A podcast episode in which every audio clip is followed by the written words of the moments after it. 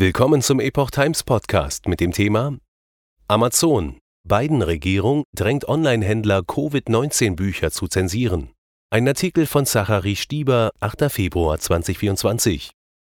Amazon hat offenbar dem Druck des Weißen Hauses nachgegeben und mindestens ein Buch entfernt sowie andere zensiert. Das geht aus E-Mails hervor.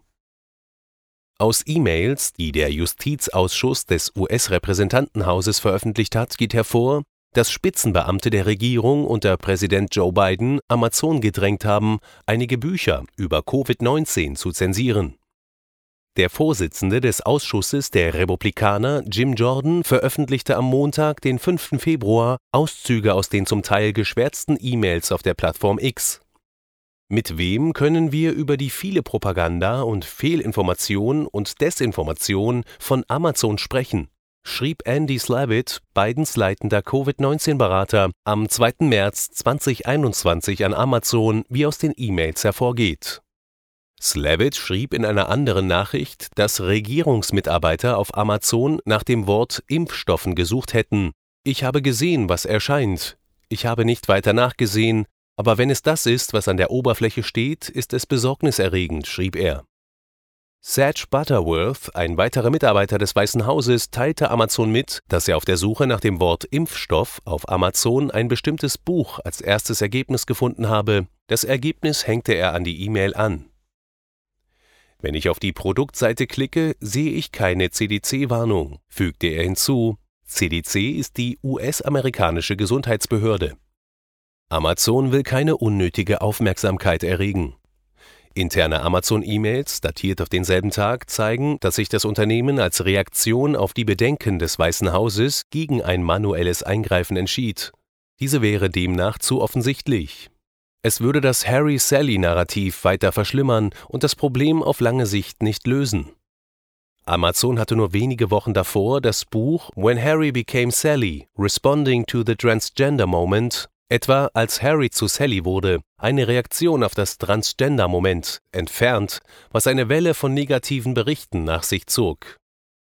Das Buch des konservativen politischen Philosophen Ryan T. Anderson setzt sich kritisch mit der Transgender-Bewegung und bestimmten Behandlungsmethoden für Geschlechtsdysphorie auseinander. Amazon sagt, das Buch stelle die LGBTQ-Plus-Identität als psychische Krankheit dar, wogegen der Autor widerspricht. Der Amazon-Mitarbeiter schrieb in einer weiteren E-Mail, dass der Konzern darüber nachdächte, auf mehr Seiten einen Hinweis zu platzieren, der auf die Website der Gesundheitsbehörde CDC verweist, wie es Facebook und Twitter täten. Die Mitarbeiter wurden jedoch aufgefordert, sich gegenüber der beiden Regierung zu den Maßnahmen bedeckt zu halten Ferner verweist der Mitarbeiter auf ein internes Dokument im Anhang, das den Teams sehr direkte Anweisungen gebe, nichts zu tun, was sichtbar ist und mehr Aufmerksamkeit erregen würde. Treffen zwischen Amazon und Weißem Haus Mitarbeiter des Weißen Hauses trafen sich später mit Vertretern von Amazon, wobei unklar ist, was bei diesem Treffen besprochen wurde. Zu den Fragen, die das Weiße Haus vor dem Treffen einreichte, gehörte eine Zeile in den Amazon-Richtlinien, in der es heißt, wir erlauben keine beschreibenden Inhalte, die die Kunden in die Irre führen sollen. Schließt diese Zeile in ihren Richtlinien nicht die Verbreitung irreführender Informationen über Impfungen ein? fragte das Weiße Haus laut einer der E-Mails. Die Antwort darauf lautete, dass sich die Regel auf Rechtschreibfehler, irreführende Fotos und Formatierungsprobleme beziehe und nicht auf Theorien, die in Büchern beschrieben werden. Amazon schrieb auch, dass der Online-Händler in seinen Richtlinien nicht speziell auf Inhalte über Impfstoffe eingehe, sondern als Einzelhändler seinen Kunden Zugang zu einer Vielzahl von Standpunkten bietet, darunter auch Bücher, die einige Kunden möglicherweise als anstößig empfinden in einer anderen E-Mail zur Vorbereitung auf das Treffen war das Gesprächsthema genannt, die Frage zu klären, ob es der Regierung Biden mehr darum ginge, Bücher zu entfernen oder ob sie sich mehr Sorgen um die Reihenfolge der Einträge in den Suchergebnissen machte. Do Not Promote Maßnahme Am selben Tag, an dem das Treffen zwischen Amazon und dem Weißen Haus anberaumt wurde, führte das Unternehmen laut einer weiteren Amazon-E-Mail eine Do Not Promote, nicht bewerben Maßnahme für impfkritische Bücher, deren Hauptzweck darin besteht, die Leser davon zu überzeugen, dass Impfstoffe unsicher oder unwirksam sind. Eine Überprüfung von neun Titeln führte zur Entfernung eines Titels, weil er gegen die Covid-19-Richtlinie des Unternehmens verstoße, heißt es in der E-Mail weiter. Nach dem Treffen schrieben Amazon-Mitarbeiter, dass sie sich Bücher im Zusammenhang mit Fehlinformationen über Impfstoffe genauer angesehen und zusätzliche Schritte erörtert haben, die Amazon unternehmen könnte, um die Sichtbarkeit dieser Titel zu verringern. Ein Mitarbeiter schrieb, dass sie in dieser Angelegenheit Druck aus dem Weißen Haus verspürten. Der Ausschussvorsitzende Jim Jordan kommentiert dazu auf X, Amazon hat dem Druck des Weißen Hauses nachgegeben, Rede zu zensieren.